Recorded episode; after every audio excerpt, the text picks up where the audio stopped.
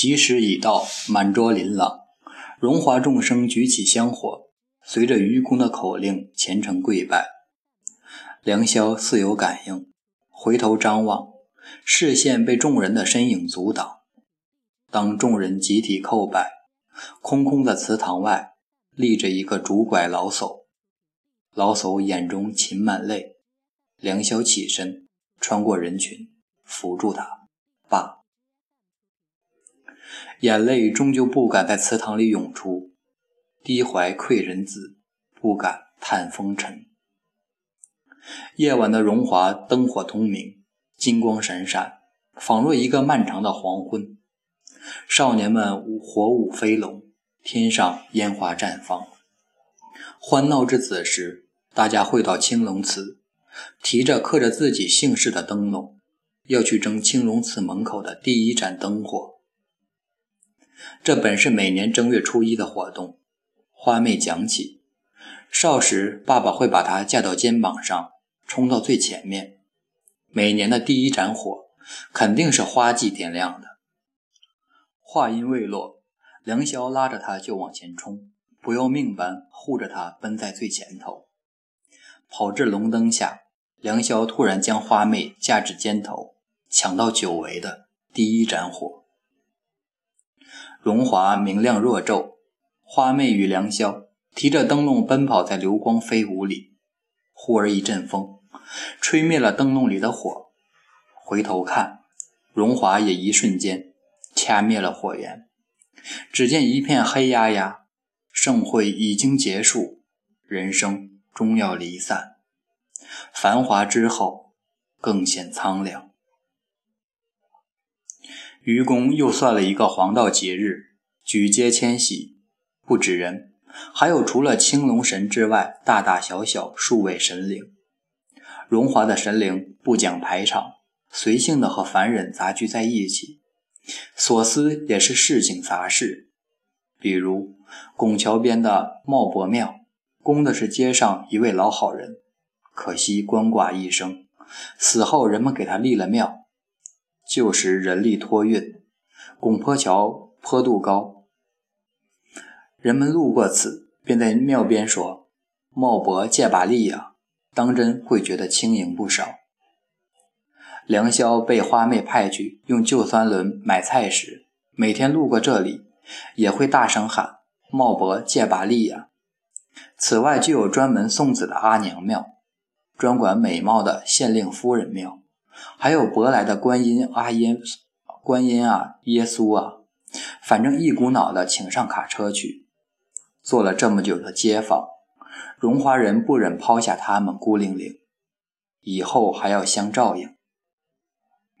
然而卡车开出荣华那一刻，突然无故熄火，怎么都打不着。花老感慨一句：“荣华不肯去啊。”随后爬上卡车。凑到神像们耳边劝慰一番，随后车子又奇迹般的能动了。一众人带着不舍，终于离开了荣华。空荡荡的荣华街，唯有花季炊烟高起。这是花季营业最后一天。花妹换了身份，做一个百分百的食客。厨师自然是她的高徒梁萧。这是梁萧的谢师宴，也是告别宴。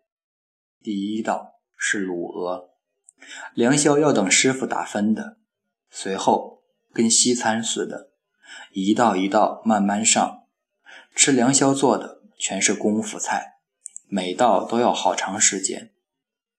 二人吃吃停停，都不愿意宴席太早结束，直至最后一道甜点。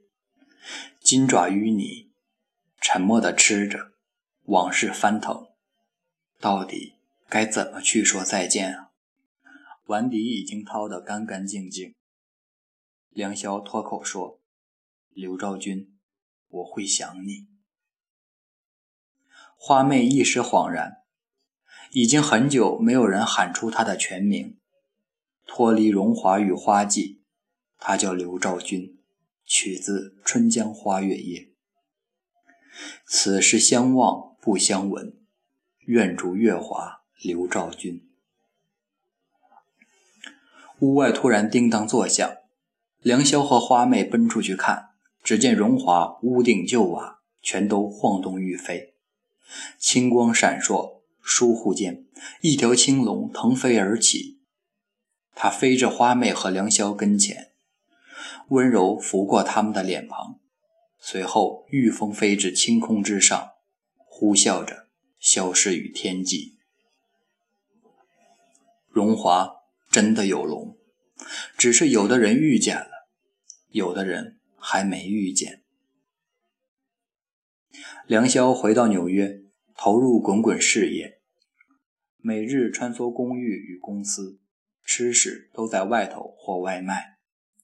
旧时伙伴惊觉他的巨变，团队拼搏数月，终于迎来初步胜利，梁霄只觉疲惫不已。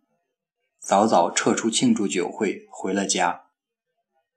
他这才好好关注自己住了好几个月的公寓，崭新到无有人气。他与新家相互陌生。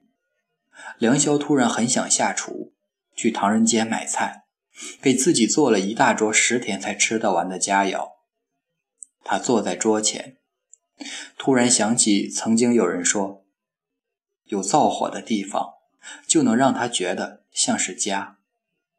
他重新环抬头环顾了一眼房屋，魔法般的，真的感觉亲近了许多。你好啊，凌霄犯傻一般跟房子打了声招呼。厨房里咕嘟咕嘟炖汤的声音，向着房屋回复的招呼。